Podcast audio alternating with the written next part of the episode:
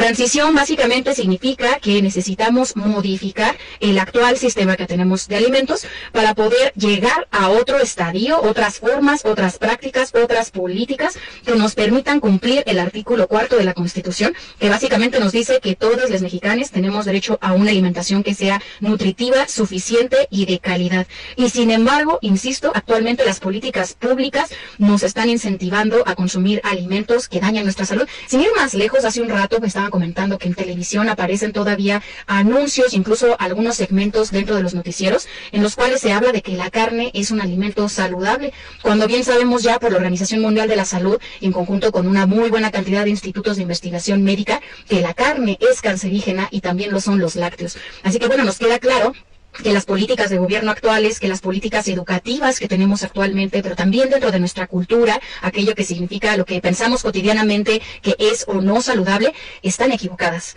Y por ello es que necesitamos una transición. Para que podamos aprender cómo comer de forma saludable, también es necesario que tengamos campañas de gobierno que lo incentiven. Porque si no, insisto, yo puedo tener muchas ganas de comer frutas, verduras, cereales integrales, grasas que puedan ser buenas para mi cuerpo, que tengan omegas, etcétera. Pero ¿qué pasa cuando voy al mercado, al supermercado y me topo con que es un alimento más caro que aquellos otros alimentos que no son saludables, como decíamos, los alimentos procesados, los lácteos, los huevos, la carne, y que estamos viendo que hay una problemática de contradicción a aquello que puede ser saludable y que tiene todo que ver con las políticas de gobierno y los subsidios, porque al final hay que entender que los subsidios pues son este dinero público que viene de nuestros impuestos, que es el gasto público del país, que el gobierno está actualmente otorgando a estos alimentos que nos hacen daño debido a que pues existe una gran corrupción, todo eso sabemos respecto a pues estos diferentes comités de ganaderos y que bueno, pues nos está enfermando a toda la gente, pero también está provocando un sinnúmero de problemáticas que van desde la matanza de cientos de millones de animales diariamente, animales sintientes,